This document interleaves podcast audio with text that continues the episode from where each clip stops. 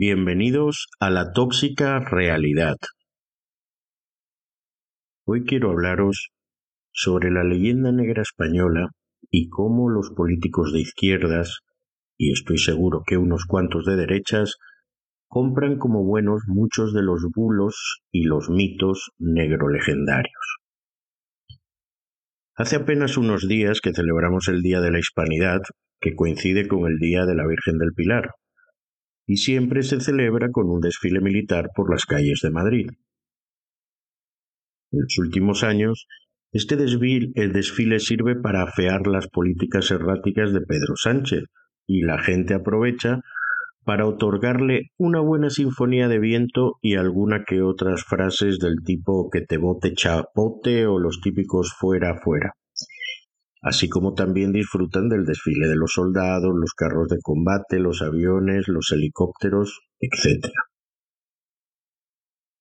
Pero lo que quiero referirme es que antes o durante ese desfile siempre se producen declaraciones de miembros de este gobierno o de personas muy cercanas a él, aunque ahora están muy ocupados defendiendo a los terroristas de Hamas y culpando a Israel de todos los males del mundo, pues esos miembros del gobierno o personas cercanas a él critican nuestra historia y se apoyan en falsos relatos y en historias de oídas que nada tienen que ver con lo que sucedió en la realidad. Eh, sobre todo, las gentes de izquierda son las que más suelen eh, dar declaraciones de este tipo. Por ejemplo, la ministra Ione Belarra escribió varios posts en la red X, antiguo Twitter, relacionados con el tema. Y en el primero decía, precisamente porque amo profundamente a mi país y a su gente, quiero unos símbolos que nos representen a todas y todos, un desfile de trabajadores de los servicios públicos o un día nacional que no coincida con una invasión colonial. Luego colocó otro en la misma red que dice, abro comillas, nuestro país debería plantearse seriamente dejar de conmemorar su Día Nacional en el aniversario de un genocidio contra los pueblos de América Latina los símbolos también pueden ayudar a fortalecer nuestra democracia, podemos ser mejores. Por su parte, el líder de Podemos en la sombra y no sombra, que es Pablo Iglesias, también publicó algunas cosas al respecto. Por ejemplo, en la misma red eh, social eh, la antigua Twitter, ahora X, escribió, ¿qué representa el 12 de octubre? Una fiesta de la derecha y de la ultraderecha, una provocación frente a las naciones hermanas de América Latina. Eh, bueno, a nadie debería de sorprender, por otra parte, lo que diga este individuo.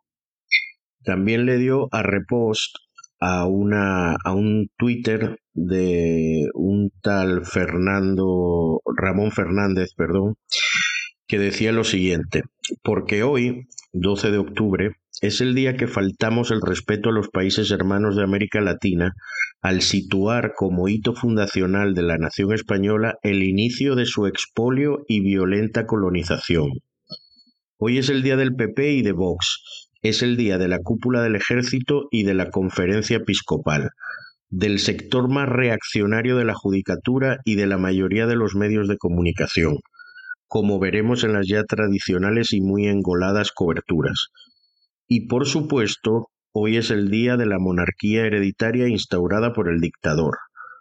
Pero hoy no es ni de lejos el día de la mayoría de las gentes y los pueblos de España y nunca lo va a ser.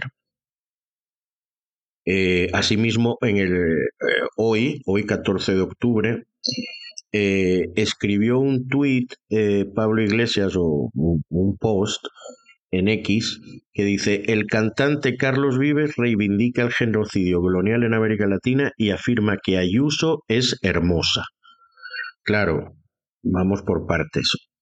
Carlos Vives, Juanes y otra serie de artistas eh, estuvieron hoy en una especie de concierto, bueno, especie no, en un concierto, en la puerta de Alcalá y, y claro, esto no le gusta a, a, Pablo Iglesias. No le gusta a Pablo Iglesias porque está organizado por la Comunidad de Madrid y bueno, que la persona que lo haya enterrado eh, políticamente hablando eh, sea además halagada por, por estos artistas eh, hispanoamericanos, pues le duele, le duele en el alma. Eh, en fin, ya sabemos cómo son, pero no por ello a mí deja de, molestarme y, me causa me causa indignación que ellos eh, con sus peroratas y con sus repetición de bulos eh, confundan a mucha gente, sobre todo a las personas más jóvenes. Pero eh, también es cierto que ellos representan a una parte muy minoritaria de la sociedad. Lo que pasa es que estos pues tienen visibilidad. Una es ministra de Asuntos Sociales, el otro es un ex político que se dedica ahora a sentar cátedra de política desde un medio de comunicación financiado por, eh, financiado por Jaume Rouras. Eh, en fin, pues habrá que, tratar de, explicarle a la gente la realidad, sobre todo a aquellos que, que pueden creer en lo que cuentan estas personas. De hecho, perdón, es absurdo desde todo punto de vista hablar de genocidio, porque la pregunta sería, ¿cuál genocidio? ¿Cuál genocidio? Porque basta con salir eh, por las calles de cualquier ciudad de Hispanoamérica y lo que vemos son mestizos de todos los colores. Por lo tanto, eso solo puede significar que son descendientes directos de las diferentes razas que se mezclaron en la América hispana. Hoy en día, incluso con el fenómeno de la inmigración, puede salir por las calles de Madrid o de Barcelona o de cualquier otra ciudad de España y ver a los inmigrantes de, de Hispanoamérica, provenientes de Perú, de Bolivia, de Ecuador, de Venezuela, República Dominicana, etc. Y lo que ves en la calle son el resultado de la mezcla entre españoles, indios y negros. Tan fácil como eso. Si hubiese existido un genocidio de indios, pues obviamente sus descendientes hoy, o mejor dicho, los habitantes hoy de Hispanoamérica no podrían tener rasgos indígenas, que son precisamente los que más abundan.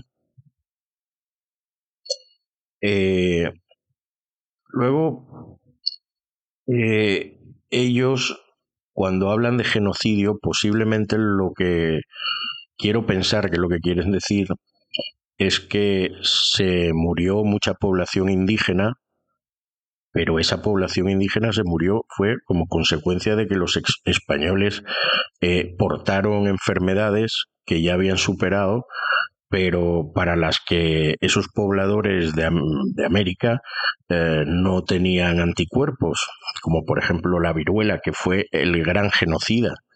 Fue la viruela y no los españoles mediante armas los que acabaron con gran parte de la población. Más sin embargo, eh, se puede ver, como les digo, en cualquier descendiente de, en cualquier habitante de la América hispana, que, hubo esa mezcla como tal, cosa que no pasa, por ejemplo, en Estados Unidos o en Canadá, donde más de la mitad de la población es blanca. Allí sí se llevaron a cabo eh, exterminios sistematizados de los, de los nativos, eh, primero por los colonos ingleses y luego ya por los descendientes de estos convertidos en estadounidenses. Eh, por ejemplo, en Estados Unidos, más del 60% de la población es blanca. Luego hay una importante comunidad eh, afroamericana y una cada vez más grande eh, comunidad de inmigrantes originarios de Hispanoamérica. Hace poco mm, exactamente en noviembre del 2022, estuvo Alfonso Borrego en España. Y os preguntaréis que quién es. Pues es nada más y nada menos que el bisnieto del legendario indio apache Jerónimo. Sí, ese que en Hollywood siempre ponían como el malo de las películas. El señor Borrego es historiador y también es presidente de la Sociedad del Patrimonio Cultural del Camino Real de Tierra Adentro. Y como tal, es un gran luchador en contra de la leyenda negra. Oigan bien, un bisnieto de un legendario indio apache es un defensor de la herencia cultural hispana y niega el genocidio de los españoles. ¿Se os antoja alguien con más carga moral para desmontar la leyenda negra? A mí no. Por ejemplo, el señor Borrego contó cómo fue el encuentro eh, con los aborígenes de aquellos primeros colonos ingleses que llegaron a Plymouth Rock, en lo que hoy es Massachusetts, eh, en el año 1620. Eh, la tribu local, los Guampanoag, disculpen mi pronunciación, los ayudaron a sobrevivir y a superar el invierno, les enseñaron a cultivar. Los colonos les retribuyeron invitándolos a una comida que incluía el famoso pavo, hoy tradicional en la fiesta de, Acción de Gracias en Estados Unidos. Este es el origen de la fiesta una comida de celebración por las buenas cosechas y de agradecimiento. Pero en esa región ya, ya no hay indios a los que agradecer, explicó Borrego. ¿Dónde están los Wampanoag? preguntó. No hay ni uno, no hay. ¿Saben por qué? Porque la diferencia entre un inglés y un español es que los ingleses mataron a todos los indios. Alfonso Borrego hizo una comparación, si se quiere, impactante. Es muy fácil si vas a los estados de nombre español, como Montana, Colorado, Nuevo México, Arizona, Nevada, Utah, que Utah eh, deriva de la, de la pronunciación española de la palabra apache Yuda, Y-U-D-A-H. California, Texas, Florida, en esos estados están las reservaciones o las reservas de los indios hoy pero no hay reservas en Iowa, Ohio, Alabama, Mississippi, North Carolina, Virginia, nada. ¿Saben por qué? Los mataron. En México están los indios. Estoy continúo hablando eh, eh, con las palabras del señor Alfonso Borrero. En México están los indios. Puedes irte a Centroamérica, Nicaragua, Belice, Panamá, Costa Rica, te puedes ir a Perú, puedes irte a Chile, a Venezuela, Uruguay, Paraguay, están los indios. Puedes irte a Brasil, Argentina, ahí están los indios. Puedes brincarte a Puerto Rico, a Cuba, ahí están. Puedes irte a República Dominicana, donde primero llegaron los españoles, y ahí están los indios. ¿Qué pasa en cambio en las zonas que fueron de dominio inglés o de otras potencias aparte de España? Vamos a las Islas Vírgenes, a Virgin Island, ni un indio. Bahamas, ni un indio. Bonaire, ni un indio. Aruba, Jamaica, las Islas Caimán, ni un indio, enumera Borrego. Y su conclusión es lapidaria. Donde estaban los ingleses no hay ningún indio. Esa es la diferencia. Y eso es lo que queremos decirle al mundo. Abran los ojos. ¿Quién mató a los indios? ¿Quién? Los ingleses, no los españoles. Las tribus te dicen que los españoles cometieron muchas atrocidades y lo robaron todo, pero no tienen nada escrito, nada consistente. Simplemente es una historia que está en la tradición oral y así se cuenta generación tras generación. Y la gente no piensa, no se hace preguntas, solo repite lo que ha oído, dijo Alfonso Borrego a la prensa española al participar en, en aquellas jornadas sobre la leyenda negra fake news en la conquista española. Eso fue en la población de Granátula de Calatrava, Castilla. Eh, no quiero basar todo mi alegato en las palabras de, este historiador tejano, pero sí quería darle la importancia que merecen sus palabras, porque eh, precisamente por ser quien es, por ser bisnieto de, del indio Jerónimo. Hoy en día eh, ya hay muchos historiadores hispanoamericanos que, encabezan esa lucha contra la leyenda negra en el nuevo continente, como el argentino Marcelo Grullo, el colombiano Pablo Victoria, el mexicano Juan, eh, Juan Miguel eh, Zunzunegui, y este último quizás sea de los más famosos porque es fácil encontrárselo en las redes sociales con sus, con sus vídeos explicando momentos de la historia de México y desmontando los bulos sobre la herencia española. De hecho, aquí os voy a dejar eh, un trozo reciente de una intervención de él en, en la red social TikTok que merece la pena escuchar. Porque claro, Cortés es un ignorante, salvaje, barbaján, en gran medida, según nos contaron en la SEP, porque viene de España. Y España, también según nos contaron en la SEP, era el lugar más retrógrada, oscuro, medieval y atrasado del mundo. Luego tenemos que lidiar con cosas como entender cómo es que ese lugar tan atrasado tuvo las mejores, las primeras y mejores universidades, cómo ese lugar que era el más atrasado del mundo fue el que tuvo los recursos económicos, tecnológicos y humanos para atravesar el Atlántico y conquistar y colonizar todo un continente. Luego hay que entender cómo el país más atrasado del mundo le dio la vuelta al planeta. Y a ver, en clase me preguntaban todo el tiempo eso, ¿cómo es posible que el país más atrasado lograra las más grandes hazañas? Y yo, pues es que eso no es posible. Lo que pasa es que siempre nos han mentido con respecto a España. No se me ocurre mayor explotador hijo de puta historia de México que los aztecas porque los aztecas oprimían a todos los demás pueblos de los valles centrales de Mesoamérica. Mataban 40 mil personas al año, extraían 40 mil corazones en una época en la que una ciudad promedio del lago de Texcoco tiene 10 mil habitantes. Es decir, que los mexicas sangraban cuatro ciudades al año ofreciéndole corazones a Huitzilopochtli. Y de alguna forma son los buenos de la historia. Pancho Villa le robó a México más oro que Hernán Cortés. Primero, un dato científico, dado por el Banco de México. Estadísticas de explotación de oro y plata en México, dada por el Banco de México. De todo el oro y plata que se ha extraído en México, desde 1521 hasta el 2021, o sea, en 500 años, en esos 500 años, incluyendo pues, todo el periodo virreinal y todo el periodo independiente. En el periodo virreinal, cuando se robaron nuestro oro, se extrajo el 7% de todo lo que se ha extraído hasta hoy. Es decir, nada. Y de ese 7%, lo que se va a España es el quinto real. Es decir, el 20% de ese 7%. Perdón, no nos robaron nada, pero además no se lo llevaron, se quedó aquí. A ver, cuando te salen con esa payasada de no, es otra vez el discurso para justificar la mediocridad. Somos pobres porque hace 500 años los españoles se robaron toda nuestra plata que ya cuando Cortés tiene que salir huyendo en la noche triste porque Tláhuac logra su cometido, da un golpe de estado, derroca a Moctezuma, y se las ingenia para que lo maten y demás. Antes de morir, las últimas palabras de Moctezuma a Cortés son, cuida de mis hijos. No se me ocurre un nivel más profundo de relación amistosa que, que encargarle cuidar de mis hijos.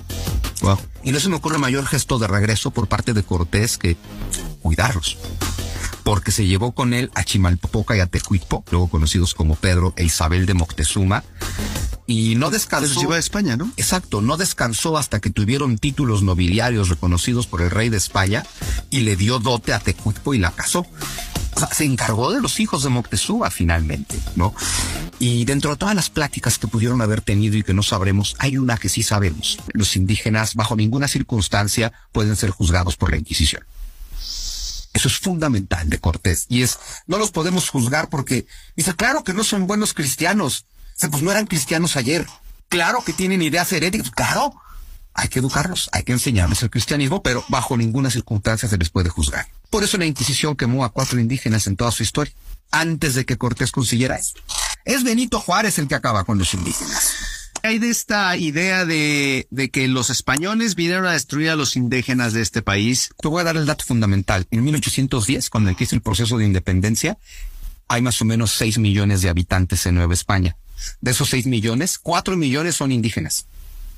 2 millones son españoles y mestizos. Estamos hablando de que el 60% de la población de 1810 es indígena. Mm. Hoy es el 7%. Entonces, ¿cuándo cayó la población indígena? De la independencia para acá. Porque en tiempos virreinales a los indígenas se les dio eso que se considera muy moderno, usos y costumbres. Pues señores, no tenemos por qué decirle a esta gente cómo vivir su vida. Usos y costumbres durante todo el virreinato. Ni siquiera se impuso la lengua de Castilla. Por eso la lengua más hablada en 1810 era el náhuatl hablado por ese 60%. Claro. Entonces, ¿cuándo se extingue el náhuatl? Bueno, se extingue del todo, se sigue hablando, es la principal lengua después del castellano. Y el maya y tantas lenguas que sí se extinguieron y otras que son muy minoritarias, todo fue en el México independiente. Porque es el México independiente con el concepto de Estado Nacional moderno y sobre todo a partir de Benito Juárez, el que dice... Las leyes, las leyes de reforma de Benito Juárez. Claro, las leyes de reforma que despojan a los indígenas de sus comunidades o sus tierras y que los obligan a hablar español. Pero es que lo que cuenta Zunzunegui sobre México es extrapolable a cualquier otro país de Hispanoamérica. En Perú, por ejemplo, pasó tres cuartos de lo mismo. Tan es así que cuando Simón Bolívar se apareció por aquellas tierras buscando su libertad, los indios fueron los primeros en oponerse, pues se sentían bien con el sistema que existía para ese momento en Perú. Eso mismo ya le había sucedido a Bolívar en su natal Venezuela, que para aquel entonces era una capitanía general que pertenecía a la Nueva Granada, junto con la actual Colombia. Hay problemas en esos países que se arrastran desde la fecha de. desde la época de las guerras de independencia.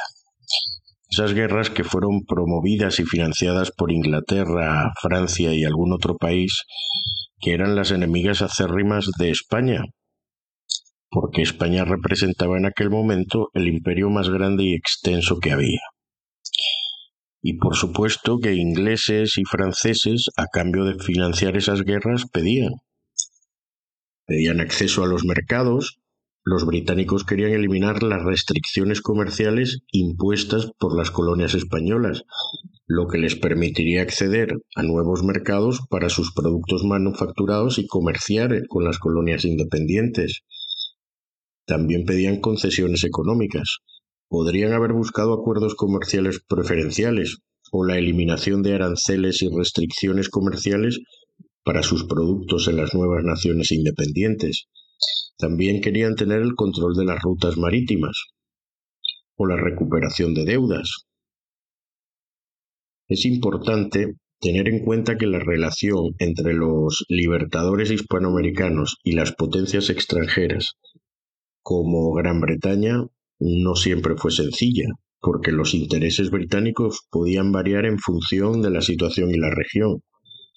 Y al final, pues bueno, siempre terminaban imponiéndose por encima de, de los libertadores. Por ejemplo, Simón Bolívar, idolatrado libertador de América, provenía de una de las familias más ricas e importantes de Venezuela Tenía grandes extensiones de tierra que eran trabajadas exclusivamente por esclavos, y esto aún después de comenzar la guerra de independencia, porque bien es cierto que en Venezuela se considera que Simón Bolívar fue el que abolió la esclavitud, pero hasta llegar ahí tuvo que pasar mucho tiempo y bien que se valió él y su familia de, la mano de obra esclava. Eh, pero volviendo a Bolívar, ¿por qué los negros y los indios decidieron luchar del lado del ejército realista español? Es una pregunta que cabe la pena hacerse, porque si estaban tan mal como nos cuentan en la leyenda negra y eran tan maltratados, eh, ahí tenían una oportunidad de oro para salir de, de la opresión española. Y no fue así.